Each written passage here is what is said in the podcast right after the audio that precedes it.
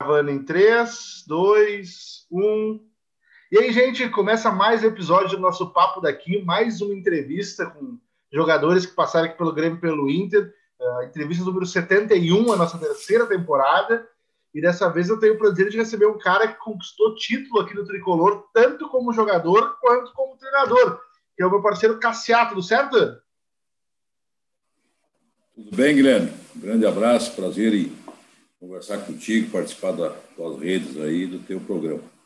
Pô, Cassia, eu que agradeço. Queria começar te agradecendo por ter topado, de ter conseguido organizar esse espaço na agenda para poder conversar contigo e relembrar um pouco da tua passagem aqui pelo Grêmio. Não, tudo bem, é uma satisfação enorme. E estou à tua disposição. Momentos muito bons. E até hoje nós comentamos futebol, né? embora não tenhamos um trabalho direto, até porque não tenho condições, né? bem sabe que eu sou vereador da capital, fui deputado, eu, já parece mentira, já faz 20 anos que eu estou nessa. graças, a Deus, graças a Deus o povo vai me elegendo, são seis mandatos, quatro de vereador e dois deputados, mas não larguei o futebol, sempre comentando nas rádios da capital, interior, outros estados é porque eu não passei só no Rio Grande do Sul, né, como atleta e treinador, também em São Paulo, treinei o Remo de Belém do Pará, treinei o Criciúma, o Cascavel, enfim. Então tem uma, uma gama muito grande de clubes que eu não só joguei, como treinei. Cassia, é, a primeira coisa que eu queria te perguntar, eu estava lendo aqui, pesquisar a tua entrevista, para a gente fazer esse bate-papo, teu nome é Jorge Antônio Dornelles Carpes, e o apelido Cassiá. De onde é que veio esse apelido? É, ah, tu sabe que no interior é muito o apelido pega, né? E eu nós morávamos em frente a uma vila militar e tinha um campinho de futebol profissional, um campinho maravilhoso. Era, a vila militar cercava e era só aberto na frente da nossa casa. E lá no interior aquela época, né, outra geração, a gente que eu não dizia, caçar, dizia, vamos caçar, vamos caçar, vamos caçar. Aí negócio de jogar futebol, né, na, peladinha, era muito mais difícil. Né? Bota o Jorge Antônio, né? bota o Jorge Antônio. Né? Dizia, bota, bota o Cassiá, bota o Cassiá. E, e pegou o apelido, bota o Cassiá. Então, depois eu fui para a escolinha uh, perto da minha casa, do Internacional de São Borges, que foi onde eu comecei no, uh, no, no, futebol, especificamente. Fui gandula e escolinha do Internacional de São Borges. E aí continuou esse negócio. Né? Eu lá, às vezes, esperando a oportunidade no treinamento dos profissionais, garoto, que nós ficávamos lá cuidando, pegar bola, etc. E aí eu comecei, de uma hora para outra, começaram a dizer, bota o Cassiá e bota lá. O que faltava naquela época, Guilherme, era muito lateral. É, sempre que tu entrava era de lateral. Ah, tá faltando aí, bota o guri aí, bota o guri, bota o Cassiá, bota o Cassiá. E foi pegando, pegou. Então, né, e aí, naturalmente, eu aperfeiçoei, botei dois, dois S ali, né? E, e, e um acento bem eh, determinado e agudo no último A, para não ficar Cássia, né? Mas pegou. Então, quem sabe com o Jorge Antônio não teria chance. e, Garcia, tu começa, como tu disse, no Inter de São Paulo. É, e quero salientar, salientar, salientar aqui a importância do Aí eu acho que aí consolidou mesmo, estava pensando aqui, porque eu jogava futebol salão naquela época na escola.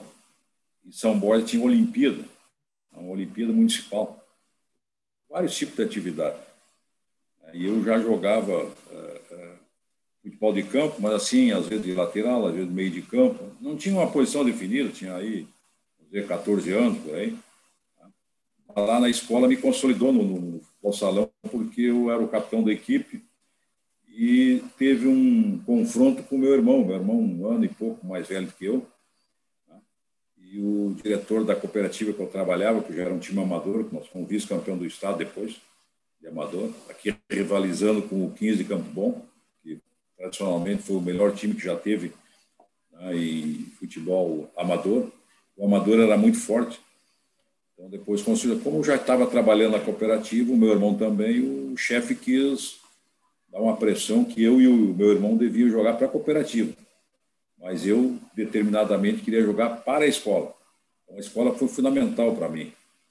Me lembro que eu botava o meu nome Cassiá, que todo mundo estranhava, tá? com letras S, A, garrafais, no lado uh, externo do tênis, tênis branco. Já chegava lá, todo mundo olhava, o Cassiá, o Cassiá. Então, os caras falam em marketing hoje, aquela oportunidade eu já fazia, era no meu tênis Germade, os mais velhos vão se lembrar. Tinha um bico já mais quadradinho para dar de bico é, na bola, que naquela época era pesada, né? era diferente de hoje. Hoje a bola de salão é quase a mesma do campo. E a bola do salão, não, naquela época era muita crina dentro, ela praticamente dava um, um pique só no chão e amortecia. Então, muitos tinham dificuldade de chutar de, de, de lado de pé, de peito de pé, e batiam muito de bico. Então, esse tênis era apropriado para isso. Muitos conheceram o que chuta, o que chuta no salão, para mim, não, não, não era muito bom, porque ele tinha a garra dele, então ele podia trancar, ele trancava muito. Naquela época, as quadras de São Borja era tudo de praticamente de asfalto, chamava picha naquela época. Então, ali eu me destaquei. Foi um confronto com o próprio meu irmão, tá? que nós saímos campeão da cidade. É, eh, nesse confronto entre o irmão e todo mundo até apostava mais nele no início. Ele tinha um perfil melhor de atleta, mas ele não tinha, e aqui é bom porque tem jovens nos escutando, ele não tinha minha determinação, ele não tinha minha liderança. Ele, eu fui crescendo. Quando chegou ali pelos 17, 18 anos, eu já estava na frente dele. Tá? Ele não definiu a posição, era muito bagunceiro, não era determinado, não era disciplinado ganhou disciplinado. Disciplinado ganhou e cresceu. E automaticamente ali Cassiá consolidou-se. Pois é, Cassiá. Então, como tu disse, um piá lá no Inter de São Borja, na escolinha de Gandula, e chega uma proposta do Grêmio, um time gigante. Como é que chega essa proposta em ti? Como é que lá em São Borja chega a, a procura para tu vir jogar no Grêmio? É, é, que aí, Guilherme, essa sequência que eu te disse antes, eu já estava, quando o Grêmio foi me buscar, eu já era profissional. Sim. Eu era jovem, tinha 22 anos, cheguei com 22 para 23 no Grêmio. Tá? Já era um zagueiro no interior consolidado. Tá? E teve um jogo que marcou muito naquela época, era muito. A dupla Grenal jogava muito amistoso no interior. E teve um amistoso, tipo colocações de faixa no Inter de São Borja. O Inter Porto Alegre indo em, em, em São Borja colocando tipo as faixas em nós, já que nós havíamos subido em 74 para disputar em 75 a primeira divisão já. Tá? E ali num, num, jogo lá, eh, desses amistosos, que a dupla Grenal faturava muito, cobrava muito, era, eram umas cotas altas, tá? e o nosso time da cooperativa tinha um certo poderio financeiro, São Borja é a capital da produção do Brasil, capital do trigo, e fizeram esse jogo amistoso e nós estávamos perdendo 1 a 0 e um fator que o pessoal vai achar graça, né? É, nós estávamos perdendo 1 a 0 o Internacional de, de, Porto Alegre, que jogou naquela oportunidade com praticamente o campeão brasileiro de 75. Manga, Cláudio, Figueroa, Pontes e Vacaria, Tovar largando e o, e o, e o Falcão começando, e Tadeu Bauru, que morreu há pouco tempo aí. Né? Também não, não teve muita oportunidade depois. Valdomiro, e estreando um centroavante que era do esporte, tá? é, e o Lula na ponta esquerda. Então era praticamente, praticamente o time campeão. Nós estávamos perdendo 1 a 0 no intervalo, fomos para o vestiário e o presidente, São Borja era rica naquela época, né? devido à produção agrícola. É, o presidente chegou no vestiário e disse: oh, quem fizer o gol do empate aí tem mil cruzeiros novos. Naquela época.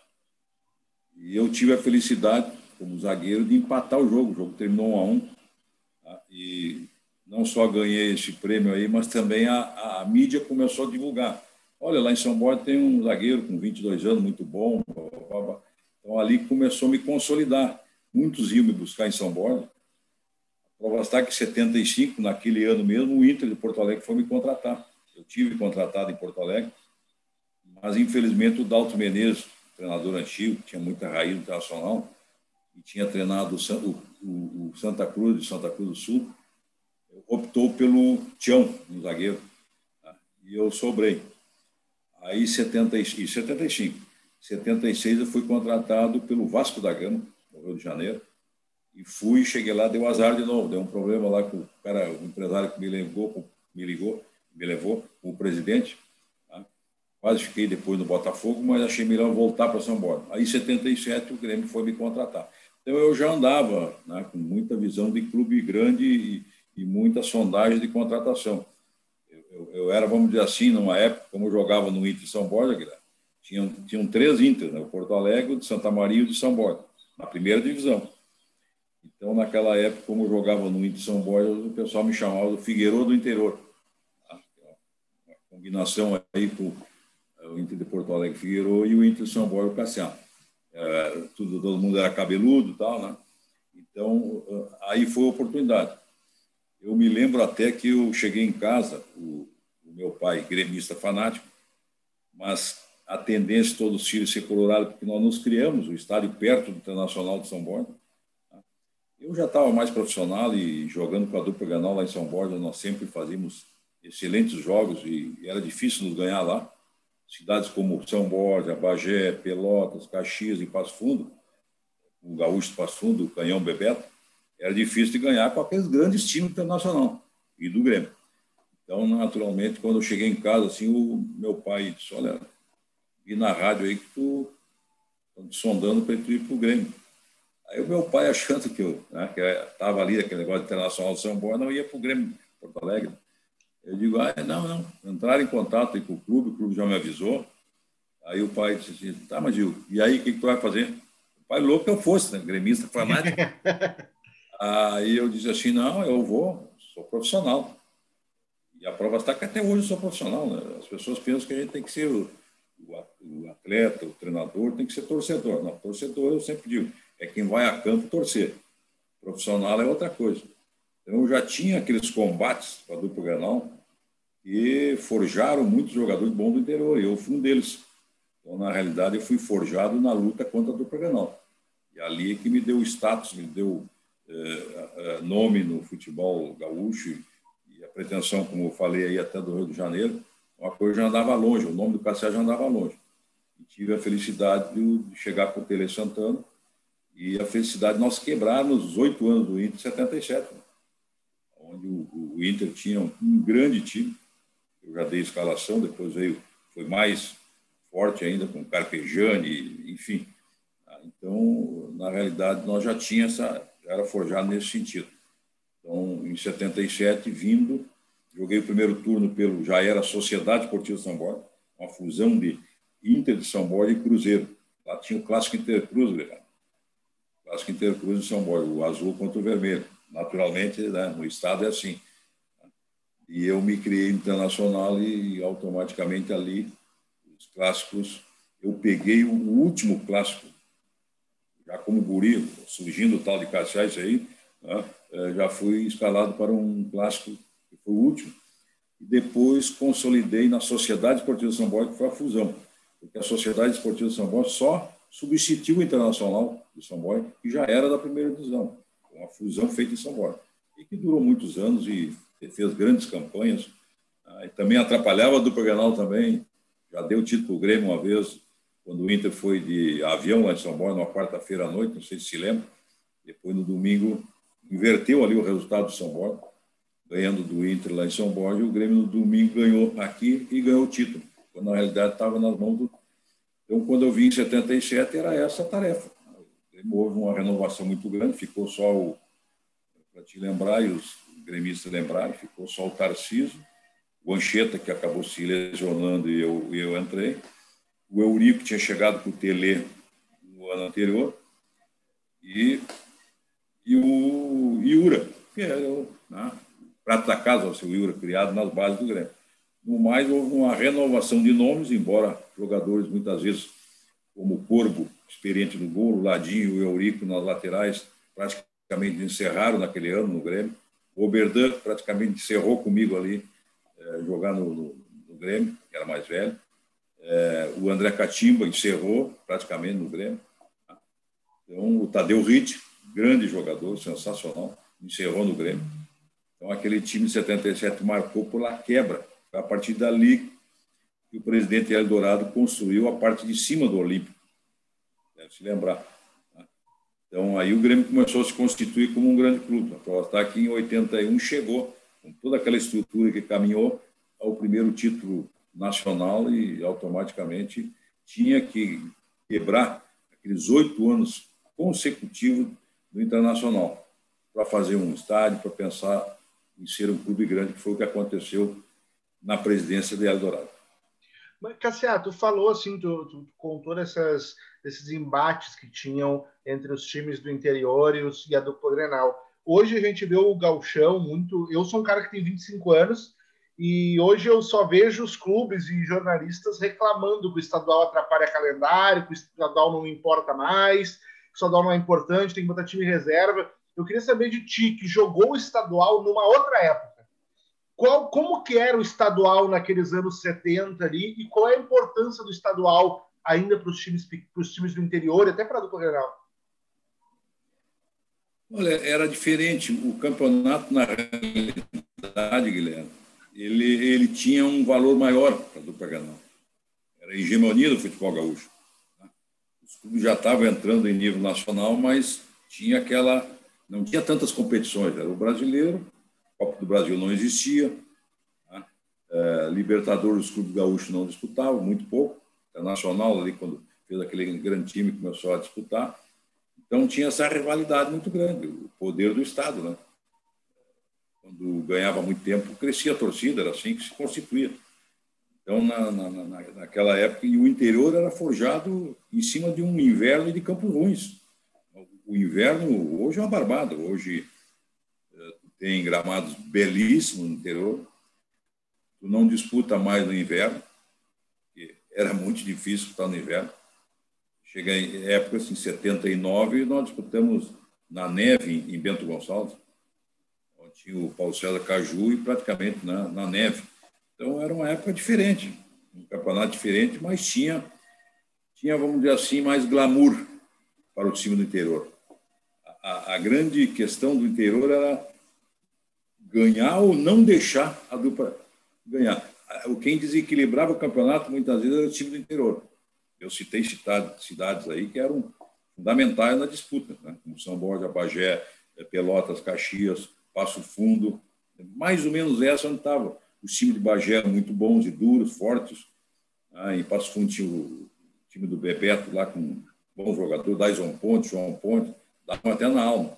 Então, os zagueiros do interior eh, tinham, assim, uma característica diferente e todo time do, do, futebol brasileiro queria levar zagueiro do interior. O, o, interior fazia zagueiro.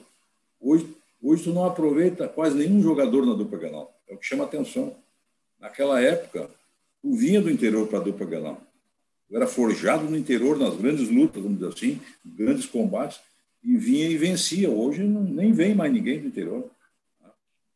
Até porque o Juventude agora, ainda bem, né, voltou para a primeira divisão e está nesse status. Brasil do Pelotas aí altos e baixos, mas ficou na Série B, foi muito importante também. Mas hoje é, é outra questão, ou seja, as dificuldades do gauchão era a dupla Ganal bem mais forte que os outros e os outros jogando uma Copa do Mundo, praticamente, numa gíria bem nossa, esportiva. Né? Quem tirava pontos da dupla Ganal se consagrava, como se dizia, né? não só o jogador, mas o time. O time marcava. Então, me parece que. E o inverno era a característica fundamental do gauchão, que hoje não tem mais.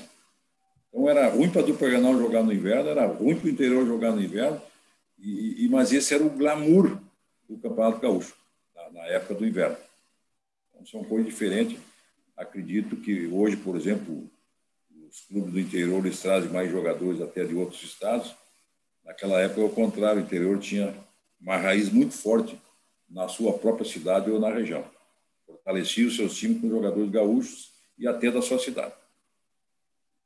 E assim, Cassia, tu, tu contou uh, a história tua chegando aqui, tu conquista um título gaúcho que quebra uma hegemonia do Inter muito grande e dá sinais da virada da gangorra, que acaba se consolidando depois nos anos 80 ali, com a quantidade de títulos. O cara do interior, chegando do interior, conquistando o título no Rio Grande do Sul, vivendo em Porto Alegre, o futebol deixa o cara mais bonito?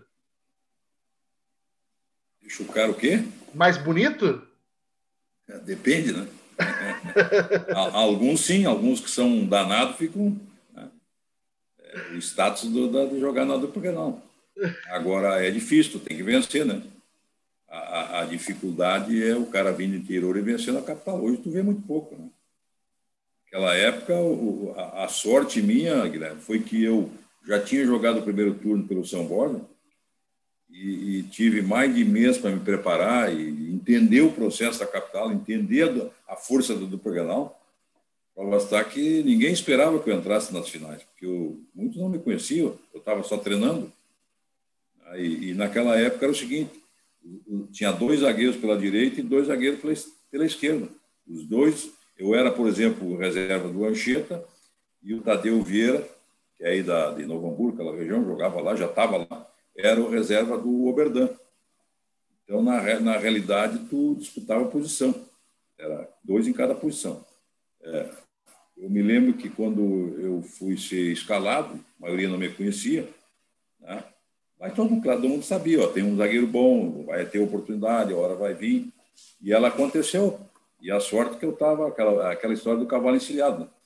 O cavalo estava passando, eu tinha que aproveitar a oportunidade. Era, já me conheciam, mas faltava a oportunidade. E ao conquistar essa oportunidade foi a consagração, porque é, muito até não acreditavam, mas porque o Grêmio tinha a tradição ah, que bons torcedores mais jovens se lembrar disso, eu vou ser duro nessa questão. O Grêmio tremia por causa das decisões. Quando chegava nos grenais, tremiam. Então, por que, que houve aquela mudança radical no elenco do Grêmio? Porque queria tirar aquele bons jogadores, mas não adiantava, era um perdedor no confronto direto. Então, ao fazer aquela grande transformação né, com o Tele Santana, que era um treinador experiente, que me, que me trouxe, nós tínhamos depois, analisando, excessos de líderes. A prova está aqui onde é que eu cheguei, onde chegou o Tarcísio, onde chegou Anchieta, Roberdan, eh, Eurico, Tadeu Ritt, Tarcísio, enfim, é, tinha quatro, cinco líderes aqui, coisa que é difícil hoje ter. Então, na realidade, tu podia dar tarjeta para qualquer um, às vezes nós dava até para o André Catimba, que era o bagunceiro, tá? é, para ele se achar importante. Sabe que a gente dá tarjeta para muitos, então, ou faz uma besteira ou cresce na parada. Foi o que acontecia com o André Catimba, ele crescia, porque ele tinha que dar exemplo. Tá? Então, na, na, realidade, nós tínhamos um time muito unido e um grupo que tinha um objetivo: quebrar a hegemonia do Internacional de oito anos seguidos. campeão sabe o que é isso? Tá? E ali foi que o Grêmio deu aquela. Né? E aquele time ficou na história, por causa disso, quebrar tá? o título de 77 é, forjou grandes jogadores. E o Grêmio dali, eu me lembro que o presidente Eldorado ia para o interior conosco e lotava CTGs, clubes, para a campanha, campanha do cimento, campanha do ferro, campanha da areia, enfim, de tudo que era. Olha, nunca vi uma mobilização tão grande para fazer a parte de cima do Olímpico. O Olímpico grande, né? Como foi. E olha que é mais de 40 mil pessoas dentro do Olímpico, com, a, com só a parte de baixo. Hoje, tu sabe, botar 40 mil aí na, no estado do Puganal não é fácil. Tá? Eles têm um pouco mais, mas não é, não é fácil. Naquela época já tinha. Até eu não entendo onde estavam as pessoas, mas é, esse foi o público daquele jogo, que tu pode até pesquisar, tu vai ver mais de 40 mil pessoas dentro do Olímpico, pela, pela grande possibilidade de quebra daquela hegemonia do internacional. E assim que uh... Foi o, o, campeonato esse 77. Esse campeonato, Guilherme 77, ele foi o, o campeonato mais longo da história do futebol gaúcho. Primeiro, devido a essa peculiaridade do Inter ganhando sempre e o Grêmio querendo quebrar a invencibilidade, no primeiro turno, o Grêmio se retirou da competição. Depois, tal, o Eldorado fez voltar. Aí depois era o Inter que se, queria se retirar. Então houve uma demora muito grande, atravessou todo o primeiro semestre jogando esse Campeonato Gaúcho que foi sensacional e de altos e baixos. A prova está aqui, o primeiro turno do Internacional ganhou, tá? e muita contestação de arbitragem, o, Inter, o Grêmio queria se retirar. Depois, numa sequência, o Grêmio ganhou o segundo, ganhou o terceiro, ganhou o título. Então, na realidade, foi um grande campeonato.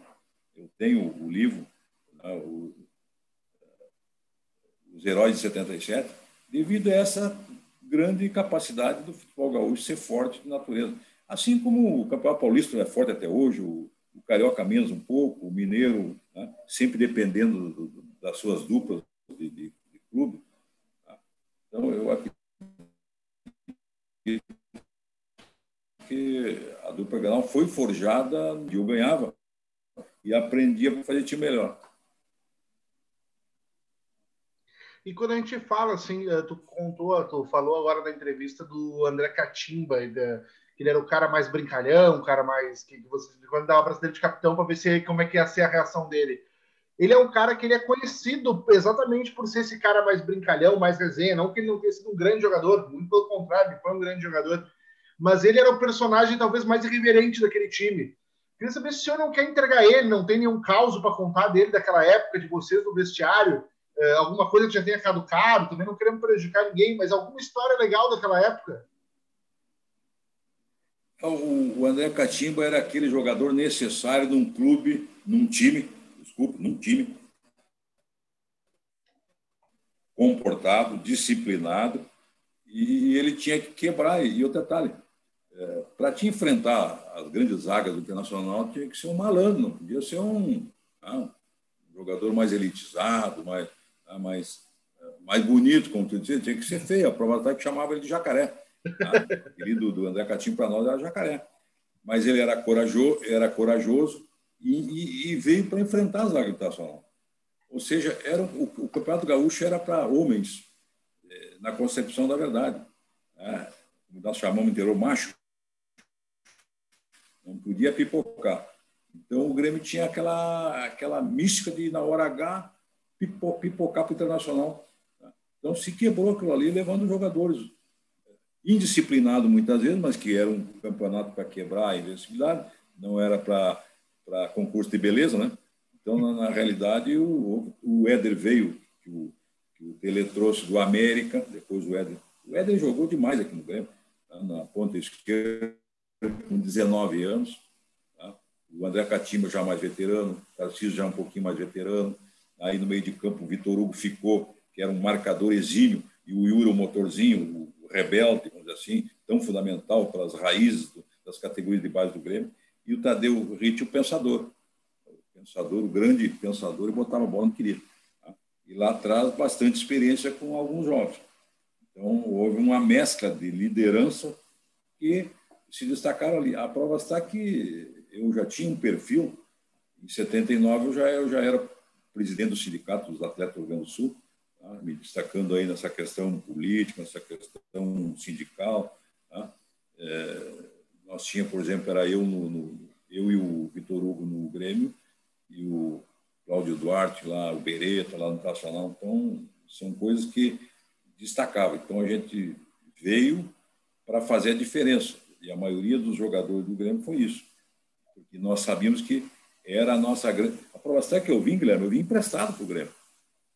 Eu vim emprestado. Só se desse certo me comprava. Naquela época era assim. Hoje é uma barbada, o cara compra aí faz um contrato de cinco anos. Isso é contrato de aposentadoria, né? não é contrato de serviço. Né? Então, é, mudou a época. Aquela época, para quem não sabe, está nos ouvindo, é, não era lei Pelé, era lei normal. Tu só podia fazer contrato profissional a partir dos 20 anos. Hoje a Lei Pelé, a partir de 16 anos, está fazendo contrato profissional. Então, eu não me conformo com diz assim, ah, o, o, os garotos com 22, 23. Não, não pode ser garoto com 22. A lei diz que é 16 em diante. Naquela época podia jogar só quatro, um ficha amador, porque tu só podia fazer o contrato profissional a partir dos 20. Já como mudou. Tá? Então, na realidade, tu era forjado nos jogos. Hoje é muito guri para cá, guri para lá, não tem nada de guri. 20 anos tem que ser, já é profissional há muito tempo. Tá? E 22, 23 já tem que estar no auge. Tem que estourar. Então, fico protegendo muito guri, guri, guri, e às vezes se perde muito tempo. Né? E se perde até oportunidade para alguns que só chama de guri, guri, quando ele já é um, um jogador de alto nível e, e às vezes não amadurece por causa disso. E Cassia, tu depois tu sai, depois mesmo com essa passagem gloriosa no Grêmio, querendo hegemonia, fazendo parte da construção desse time que quebra tabus e que se consolida depois nos anos 80, tu acaba saindo do Grêmio. Eu queria saber, assim, por que que tu saiu E se, olhando para trás, e depois que tu viu o Grêmio ganhou brasileiro, Libertadores, Mundial, se tu soubesse que ia ser aquele o futuro próximo, talvez tua tomada de decisão da carreira teria sido diferente.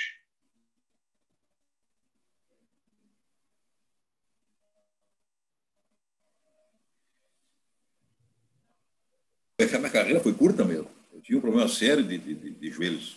Muitas vezes eu, eu, eu fui para o Bahia com contrato de risco. Naquela época ninguém, Guilherme, operava ligamentos cruzados. Tá? Então eu, eu ia, voltava, ia, voltava, porque estourava. Ninguém operava, eu tinha que fortalecer e jogar, fortalecer e jogar. Mas aí no, lá no Bahia, quando eu estava jogando, estava no, no, auge de novo, estourou, embora. Aí, então, aqui no Grêmio, ninguém tinha confiança de, de botar mais, porque eu, eu tinha problema de joelho. Mas eu, portanto, achava melhor sair, fui para o Santos, fui para o Bahia, um contrato de risco. O que é o contrato de risco? Olha, qualquer momento poderia dar de novo no joelho. E foi o que aconteceu. Quando estava me destacando novamente, então a minha carreira ela foi curta. É, eu cheguei com 22 para 23, ali pelos 25, 26 anos eu já estava com problema de joelho e ninguém operava. Tá? E aí, quando fui operar? A partir de 26 anos, tu operar a tua perna de apoio, que é, embora eu fosse ambidestro, mas era destro de natureza, é, a perna de apoio era esquerda. No momento que tu opera para ligamentos cruzados, naquela época, a perna de apoio, tu praticamente perdeu o salto, a impulsão, perdeu um pouco de, de qualidade devido a esse receio. Depois foi acumulando algumas lesões no joelho direito, no outro, que sobrecarregava. Então eu, eu, fiquei alguns anos assim, jogando, mas na realidade eu não tinha mais a condição ideal. Então minha, a minha carreira foi muito curta que não deu para aproveitar mais devido. Aí, quando chegou o doutor Luiz Roberto Marchek, chegou, como eu digo, é com essa nova tecnologia de operar ligamento através de artroscopia, tá? furar ali, tirar, não precisava. Eu tenho, só para ter uma ideia, naquela época me operaram o joelho da perna. Eu tenho 39 pontos. Era três loterias daquela época. Era 13 pontos, você lembra? Era muito jovem, mas teus pais vão, vão saber até. Então, na, na, na, na, realidade, eu tenho 39 pontos na perna esquerda. Tá? Então, a minha carreira não foi tão longa. Claro que depois eu fui treinador, aí a coisa, quem olha pensa que eu joguei aí 10, 15, 20 anos. Não, eu joguei 10 anos de futebol, bem certinho, mas somando vários anos, praticamente mais de 5 anos lá em São Borja. Eu comecei muito cedo. E assim que assim, é quando tu volta como treinador, te aposenta, devido a esses problemas no joelho, teve que parar de jogar e optou por parar de jogar, e daí tu acaba virando treinador e tem essa oportunidade de voltar ao Grêmio como treinador. Queria saber assim, como é que foi voltar para o Grêmio como treinador e tinha toda essa expectativa tua quando tu veio como jogador dessa mudança de espírito do time, dessa mudança de viu que era um time que estava perdendo para o Inter, que precisava quebrar a hegemonia e que precisava vir jogadores com outra atitude.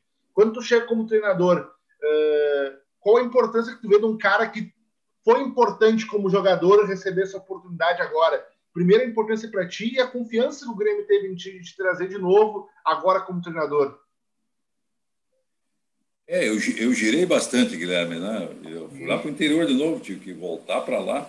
Coincidentemente, coincidentemente, eu comecei de treinador também no São Borja salvando o São Borja no rebaixamento em 1984. Larguei em 83 e o São Borja me contratou em 84. Aí dali, parece mentira, eu vim direto para o Grêmio nas categorias de base.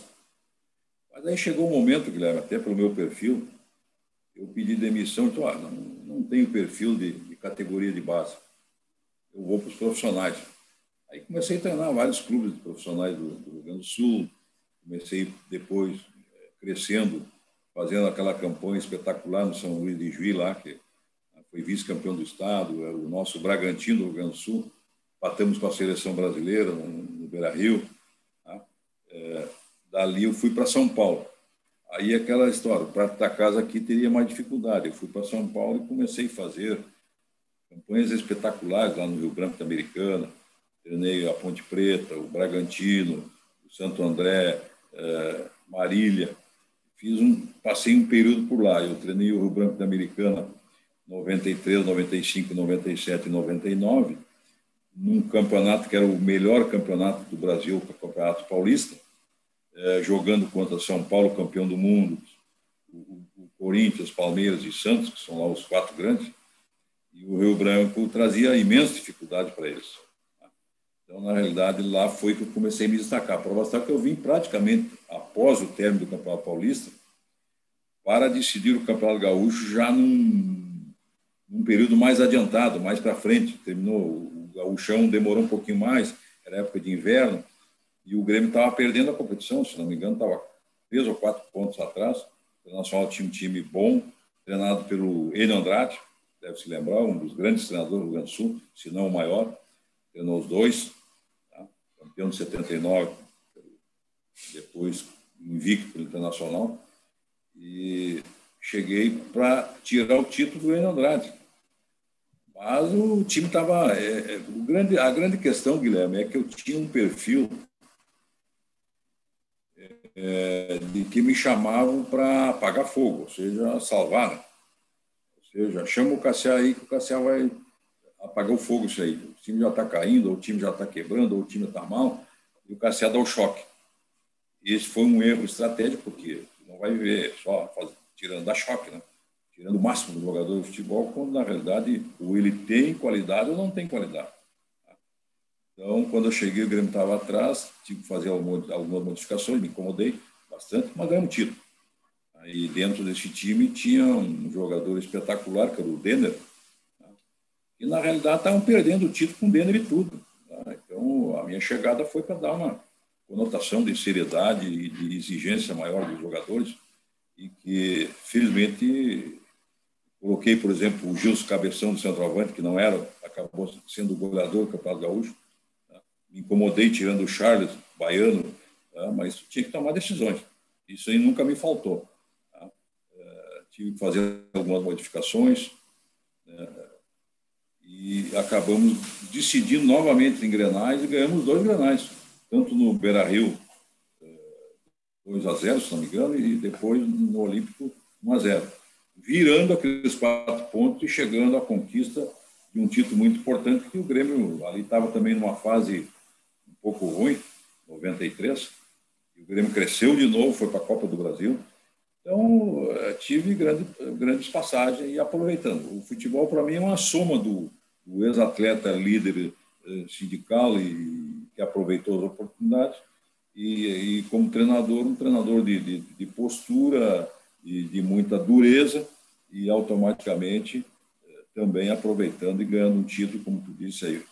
Tive também um dos poucos ex-atletas privilegiados ser campeão como atleta e treinador. E também uma coisa no Rio Grande do Sul que é muito difícil. Embora todo mundo me identifique como gremista, porque foi para ali que eu vim, já estou contando a história só do Grêmio, eu treinei o Internacional também em 98. É isso então, eu também tenho Então, eu também tenho o privilégio de ser um dos poucos treinadores que treinou a dupla Grenal, os dois. Então, isso são recordações maravilhosas que tem de oportunidade. O Juventude, que agora eu torci muito para o Juventude voltar, às vezes a pessoa não se lembra, o Juventude mesmo fala muito pouco, porque o Juventude foi campeão da Copa do Brasil. Mas a maior campanha do Juventude no brasileiro foi comigo em 97. Tá? E chegou a quinto lugar, jogando só. Essa é fundamental. Eu nunca treinei Juventude no Alfredo Jacone, ou melhor, nunca joguei, comandei o Juventude no Alfredo Jacone. Na fase final do Brasileiro 97, é, o Juventude não, não podia jogar no Alfredo Jacone, porque era uma capacidade com mais de 30 mil é, é, torcedores. Aí jogou aonde? Jogou no Olímpico, Maracanã e Morumbi. E o Juventude foi quinto no Brasileiro numa época difícil. Grandes times tinham grandes times mesmo, tá? melhores na média do que hoje. Então o Juventude foi quinto lugar no Brasileiro, deixei minha marca lá também, uma grande campanha. E por isso que a gente entende que o Juventude merece. Tem, o Juventude tinha naquela época, com a Parmalat, deve se lembrar, Guilherme, uma grande estrutura também. Tomara que possa agora também fortalecer tá, essa grande estrutura para permanecer na primeira divisão, que é muito bom para o futebol gaúcho. Então, tenho também essa satisfação. Treinei o Brasil de Pelotas, onde, na realidade, na realidade, Guilherme, quem formou aquele time de, de de 85, depois o Valmir Lourusso se consagrou, fui eu. Eu formei o time. Aí pedi demissão. E, então a gente passou aí. Eh, se, quando, quando tem Campeonato Gaúcho aí, se tiver 12 times, eu treinei 10 deles. Então, na realidade, eu fui forjado como atleta no interior e como treinador também no interior. Mas venci na, venci na, na capital, isso é muito difícil. Eu me orgulho disso. Tá? Eu fui aqui na capital é, atleta, treinador, radialista, vereador, deputado, vereador de novo. Então, a capital é que me deu a, oportunidade. Aqui não é fácil, tem que chegar e vencer. Então, na, realidade, eu fui forjado no interior, tenho muita honra e muito orgulho de ser de São Borja, terra dos presidentes, mas a capital me acolheu e eu aproveitei a oportunidade, fiquei por aqui fazendo minha vida, eh, casando meus filhos, mas foi aqui que eu marquei a minha passagem mais fundamental no futebol. Uh, Cassia, para a gente encerrar, que a gente já está quase uma hora de papo já, eu queria te perguntar assim, tu falou muito da questão. Já de... foi. Pô, tá indo rápido. Quando a conversa é boa, tem boa história. É. Ah, é, passa rápido. Cassia, tu, tu, falou bastante assim da situação de, dos, uh, dos guris, uh, da situação de postura dentro de time, uh, de situação de formar, como tu ajudou a formar elencos também. e muitas vezes a galera acaba não valorizando essas pessoas que passaram. Assim. Acham que dá. A gente viu o caso Abel Braga, o Inter, o Abel chegou, todo mundo dizendo que era ultrapassado, e olha o resultado que ele deu dentro de campo agora, sendo vice-campeão brasileiro. Queria saber assim, qual a importância que tu vê dessas gerações mais novas uh, valorizarem histórias como a tua, ouvirem conselhos como os que tu deu aqui, do ah, pô, com 22 anos não é na hora de jogador estar tá voando, não de seguria ainda. Ou outros pontos. Qual a importância de pessoas que venceram como tu uh, seguirem sendo ouvidas e uh, vistas daqui a pouco como exemplo para quem está chegando e começando no futebol? É, tu, tu citaste a casa do, quando o Abel chegou aqui, né? Diziam que o Abel estava velho, 69 anos, velho. Eu não cheguei lá ainda, mas para velho não dá, né? E, e, o Abel sentiu, ainda teve mais a pandemia aí e tal. E, e aí começou depois vencer, vencer, vencer. O Abel é um vencedor por natureza. Para mostrar que é o treinador que mais dirigiu o internacional. Então houve ali uma falta de, de respeito um pouco com o ser humano, com o treinador. Tá? Já estavam loucos para taxar ele como derrotado. Só que a idade dela não é fundamental, a idade. Eu até tenho dito isso, Guilherme, os narradores, os melhores narradores aqui do Rio Grande do Sul, estão na capital, têm mais de 70 anos. O Haroldo de Souza tem mais tem 76, se não me engano. Ah, o Pedro Ernesto tem mais de 70. O missioneiro lá da o Oreste, lá da Guaíba, são as rádios tradicionais, é, tem mais de 70. Então, tu não esquece para narrar. Tá? É um bom narrador. A idade não é tudo. Então, o Abel quebrou um pouquinho isso aqui. os jovens têm que ter oportunidade. Eles estão chegando. Só que nós estamos nesse momento assim, como achando que o jovem vai resolver tudo, e a maioria das vezes não resolve. Ele está treinando muito time, muitos anos, às vezes treina quatro, cinco times, mas a coisa não, não encaixa sei se falta um pouco de liderança, é, de comando das equipes, né? E, e, tem que trazer treinador de fora, que eu não sou contra, esse intercâmbio é muito bom, é, mas é, tem que respeitar alguns treinadores que têm ainda são, têm uma idade avançada, são mais experientes, mas isso não quer dizer que não entendam. O futebol moderno, ele não, o futebol moderno do Brasil não ganhou nada ainda. Não ganhou a Copa do Mundo. Eu te confesso que o Brasil terá muitas dificuldades em ganhar a Copa do Mundo. Nós não temos mais aquele futebol, tá? nós temos um esquema tático copiando os outros, tá? e os outros da, da, a Europa é muito forte, para lá que vai os nossos melhores jogadores, os melhores jogadores do mundo estão lá. Tá? Então, na, na, na, realidade, se tu pegar o, o Campeonato Brasileiro em nível técnico, ele foi fraco. Tá? Os melhores jogadores estão no Flamengo, mas quem é que é titular da seleção brasileira? Praticamente nenhum. Convoco mais porque é do Flamengo. A maioria dos nossos jogadores estão na Europa. Uns titulares, outros não. Então nós atravessamos um momento ruim do nosso futebol. E, e, e futebol e o treinador mais antigo ele era mais pragmático. E, e eu entendo que a diferença do treinador mais experiente é que ele joga por resultados. E o, joga, e o treinador mais jovem, ele quer resultado a longo prazo. A equipe dele tem que jogar bonito. Viu que agora inventaram os goleiros sair jogando? Não sei se tu viu agora futebol do Liverpool, o Alisson, nosso grande goleiro de seleção, entregou três jogos praticamente na sequência, tentando sair jogando. Uma vergonha da balão. Vem todo mundo para a volta da, da, da, área, toca aqui, toca ali, o, o inimigo ali cercando, né? esperando dar um bote, ganhar uma e ganhar o jogo. Então, aquilo é futebol moderno, sair jogando e tal. Olha, está cada vez mais longe do gol. Então, na realidade, o futebol brasileiro, quando foi competitivo, tá?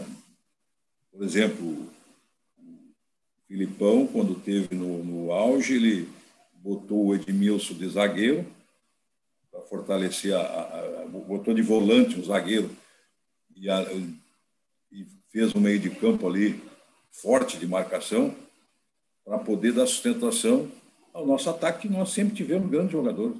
E pegar Dunga, Mauro Silva e, e, e Mazinho, tirou o Raí, inclusive, para fortalecer o meio de campo, para o Rivaldo e o Ronaldinho lá na frente, e o, e o, e o Rivaldo e o Ronaldo, nós ganhar o título. Então, são estratégicas fundamentais. Não adianta tu achar que o futebol brasileiro vai ter só atacante quando ele não organizar sua defesa, tá? organizar seu meio de campo. Nós ainda temos alguns jogadores bons, mas o futebol brasileiro, no meu entender, ele não tem mais aquele, aquele dom de criar grandes jogadores. Nós tínhamos excesso de jogadores? Nos clubes, até do Brasil. Então, a saída para jogadores com idades bem novas indo para o exterior, perdeu um pouquinho esse contato com a seleção, com o nosso país e enfraqueceu o nosso futebol. Ele está mais pelo dinheiro no exterior do que pela camisa amarela, que era um orgulho para o jogador vestir. Tá? Então, nós vamos ter dificuldade de ganhar algumas outras Copas do Mundo, a não ser que nós tenhamos um pensamento diferente e um futebol mais competitivo e querer copiar os outros. Antes eram os outros que nos copiavam, agora nós estamos copiando os outros mas eles são mais competitivos que nós. Eles têm técnica e são competitivos. É, compromisso, é, questão de, de, compromisso com o time. No momento de formar jogadores comprometidos com a causa do time e da seleção brasileira, quem sabe nós tenhamos mais jogadores, mas perdemos o glamour de ter grandes jogadores em várias posições, principalmente do meio para frente. Assim, eu gostaria de mais uma vez te agradecer por ter topado participar desse papo comigo, relembrar um pouco da carreira. E eu espero que tenha sido tão legal para ti relembrar e recordar essas histórias quanto foi para mim ouvir elas pela primeira vez. É, nós passaríamos aqui a, a, a, noite inteira, né, contando histórias e histórias do futebol, né? Mas quem sabe em outra oportunidade aí, a, mais histórias, né? Ou histórias do futebol, que é o dia a dia do atleta, né? Que são coisas bonitas e, naturalmente, mostra a vida. A vida do atleta naquela oportunidade era diferente. Nós concentrávamos, por exemplo, dentro do clube, e lá acontecia muitas coisas de brincadeira, de, né, de sacanagem, no bom sentido.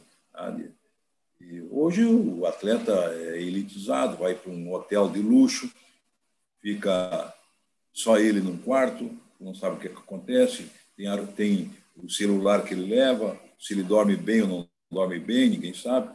Então, na realidade, é outra época. Né? Naquela época tu era mais aglutinado, o grupo tinha maior valor de aproximação, né? tu, tu, acabava entendendo, respeitando, discutindo futebol com o próprio colega. Tá? Hoje me parece que às vezes o atleta não quer saber mais da tática, ele acha que sabe tudo. E, e, e até, se tu se der conta, tu forjava mais treinadores ao natural pela liderança. Hoje tu, tu forja menos é, treinadores é, achando que ele tem um treinamento, treina, treinamento moderno, não um entendimento moderno. Tem dez assessores no dia a dia para fazer muitas coisas. Nós não, nós éramos ao mesmo tempo treinador, psicólogo e comandante. Então, é, essa é a diferença. Agora, tinha que tomar decisões. Hoje, eu acho que muitos que quisessem voltar, eh, teriam até melhores saídas, porque a estrutura é maior. Hoje, o que, que mudou nos clubes? A, a gestão é melhor, organização melhor, agora dentro do campo, questão técnica, é inferior, muito inferior àquela grande história do futebol passado e brasileiro, de grandes atletas e do dom do futebol. Quando eu disse lá no início que dificilmente vem um jogador do interior para a capital, é porque naquela época brotava jogadores. Hoje não tem. Tá? São jogadores veteranos que se perpetuam de clube para clube no interior. A renovação ela não existe. O que precisa, eu acho que a federação você tem que se dar conta disso, e eu sei que o presidente, o novo presidente, tinha intenção, falo tinha porque com essa pandemia não sei se vai dar, tá? de fazer escolinhas e brotar uma nova geração de, de atletas lá no interior. Lá é um celeiro de craques. Quando consegue a dupla Granal ou até um grande time do centro do país buscar um, um garoto lá no interior, é porque ele descobre. Ele não tem nem condições lá de jogar, mas é a natureza do futebol. Então nós precisamos dar oportunidade a jovens para que esses jovens, que a maioria sai do interior, saiam com mais qualidade e com mais liderança e com mais perspectiva de vencer em grandes clubes do futebol brasileiro. Grande abraço, obrigado pela oportunidade. É que assim, antes de encerrar, o senhor me provocou agora com as histórias, brincadeiras dentro do vestiário. Eu não posso deixar o senhor encerrar sem contar pelo menos um caso desses, alguma dessas brincadeiras, essa sacanagem que aconteceu dentro do vestiário. O senhor não pode provocar embora. É, tem muitos. Eu vou contar. O, o jogador que sofria conosco, era o Ladinho, lateral esquerdo, que tinha uma vozinha fininha, né? Então, eu vou contar duas dele. Ele tinha, antigamente, tinha uma torcedora fanática do, Internacional, Terezinha Morango, marcou época internacional, já faleceu. Tá? E dizem que o Ladinho, eh, anteriormente, andou fazendo, quando era jovem, andou fazendo um teste internacional, aí não quis ficar, não ficou, e andou namor, ele andou namorando essa Terezinha Morango. Tá? E nós descobrimos, e ele era a nossa vítima, uh, pedimos para ela dar uma chegada no Olímpico, queria apresentar o filho dele. Naquela época que namorou no, ah, deu uma confusão. Ele não queria deixar a Terezinha Morango entrar, que não, que não tinha filho com ela, nada. Então a gente pegava. É, era a vítima. Numa oportunidade, o Ancheta, que hoje deve conhecer o Ancheta, uma figura espetacular, ele hoje é cantor, Guilherme. Entrevistei ele, aqui. Ele é cantor hoje. Ah, e ele é cantor. Bom cantor, por sinal. Estamos torcendo que ele vá naquele, na Globo lá, que os veteranos estão cantando lá, tá, para é, ter um, o seu momento. E o, naquela oportunidade, o, o Ancheta, treinando para ser cantor, nós concentrávamos numa concentração que era um salão, só dividido por cortinas, imagina, hoje o hotel de luxo, um salão, que às 11 da noite tinha que apagar a luz para ir dormir. Imagina, quando que vai acontecer isso hoje? Era outra época. Né? Então, na, na realidade, eu perguntei para o Ancheta, Ancheta, o que está fazendo com esse esse microfone. Não, eu, tô, eu treino, eu canto aqui, sai no rádio ali, eu vejo se está bem minha voz, está bem sintonizado. Né? Então eu estou treinando para cantor, eu gosto de ser cantor. Aí eu me interessei de Ancheta, quer dizer que eu falando nesse microfone sem fio aí, é, vai sair no rádio. Não sai, quer ver? Me mostrou.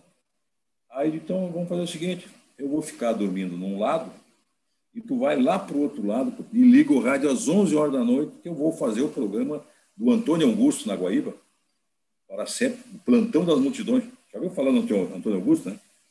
Sim, sim. O maior plantão do Rio Grande do Sul, na Guaíba. E vou fazer o plantão. Aí o Anchê não acreditou, eu tenho a voz grossa, eu imitava o Augusto, e combinamos com todo mundo, 11 horas, que começava o programa, coincidentemente, começava o programa do, do Antônio Augusto na Guaíba, que naquela época a Guaíba era forte. Lá, esses Ranzolim, Lazia, tudo era da Guaíba, né? Belmonte, todos esses grandes repórteres, melhores narradores, tudo da Guaíba que era forte. Aí, às 11 horas da noite, eu entrei com o programa do Antônio Augusto. Tá? Plantão esportivo para sempre moleque. Aí dei os, os resultados. Meu objetivo era pegar o pé do ladinho. Todo mundo já sabia. Mas eu não podia entrar direto na análise do Ladino, eu tinha que fazer o panorama nacional. No Maracanã, Flamengo 2, fulano tal. No Morumbi, dava o, não, os resultados da rodada anterior do, do brasileiro, para depois chegar no Olímpico e analisar o Grêmio de jogador por jogador. E aí fiz tudo isso aí, tal, naquele silêncio, né? Quando eu cheguei na lateral esquerda, no ladinho, pude analisar, cheguei. Aí o ladinho, esse, esse atleta eu não sei. Eu, eu disse, esse atleta eu não sei como é que joga no Grêmio. Deve ter um grande padrinho. Não ataca, não defende. Eu não sei como é que está jogando. Tá? Imitando Antônio Augusto. E ele foi lá e acendeu a luz. Esse velho filho da puta que me. Tá. Pensando que era o Antônio Augusto. A noite foi. Ele teve que acender a luz e mandar desligar o rádio, que ele não ia aguentar o Antônio Augusto queimar ele e tal. Olha, foi o. Então, ela era vítima. O Ladinho era vítima. Outra do Ladinho, o, o, o já que tu gostou, o Ladinho, nós jogávamos muita carta. Né? Antes ele tinha um salão a dar concentração e depois uma televisão, todo mundo ficava ali. Aí o Nelson Medo, nosso diretor de futebol, o Oberdan era muito malandro, começou a dizer para o Ladinho, nós tudo em volta da mesa, imagina, todo mundo em volta, todo mundo sabendo, só o Ladinho que não sabia. Estava tudo, tava tudo tratado. O, o, o, o Berdan fazendo mágica para o Ladinho. Olha, escolhe uma carta aí que eu adivinho. E o Oberdan, ele tá, pe, pegava o meu Oberdan, tu é a carta tal. Acontece que ele pegava, mas o Almeida estava atrás. Ele jamais ia imaginar que o diretor de futebol dizia pro, anotava para o Oberdan. E ele começou a ficar nervoso, não acreditava que o, que o, que o, que o Oberdan adivinhasse. A primeira ele pá, a segunda ele pá, a terceira, a quarta ele começou a desconfiar. Né? Tá, mas não pode? Como é que tu vai adivinhar a carta que eu pego? Resumindo, aí ele, ele, ele, pra, ele começou a imaginar que alguém, mas nunca o dirigente, que estava dizendo para ele. Ele saiu e se enrolou, foi lá, levou o baralho lá, se enrolou numa cortina para ninguém ver e só ele pegar a carta, né? Quando ele, quando ele voltou, não tinha ninguém mais. Estava todo mundo para dentro da concentração e ele ficou pela vida. Então, essas brincadeiras, tá? é, eu, eu, peguei aqui. Agora é uma brincadeira, essa brincadeira que nós estamos, que eu vou te contar, que não dá para fazer mais hoje, o Caju. O Caju era é rebelde, baita jogador. Olha, um jogador, um dos maiores jogadores que pisou aí no Grêmio. Tá? Jogou na neve lá em. E tinha um seriado americano tá? dos, dos negros lá, tá? devido à Revolução americano, tempo da libertação dos escravos, tinha um, um, um seriado Raiz, que passava lá, se não me engano, acho que era na Globo. E lá judia, uh, a escravidão, né? no momento que eles queriam mostrar para o mundo a escravidão, né? E tinha o, o negro era Kunta Quinte, não me lembro como se fosse hoje. E nós combinamos com o Tarcísio, combinamos com os negrões, né?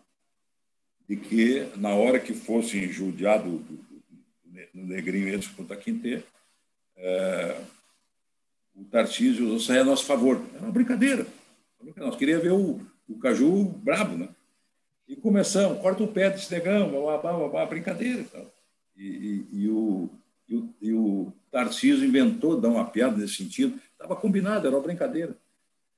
Esse Caju levantou e foi para cima do, do, Tarcísio. Até tu, Tarcísio, dando força para esses brancos aí, não sei o que tal. Aí, aí tivemos que ligar a televisão, conversar com ele. Uma brincadeira, nós vamos fazer isso aí.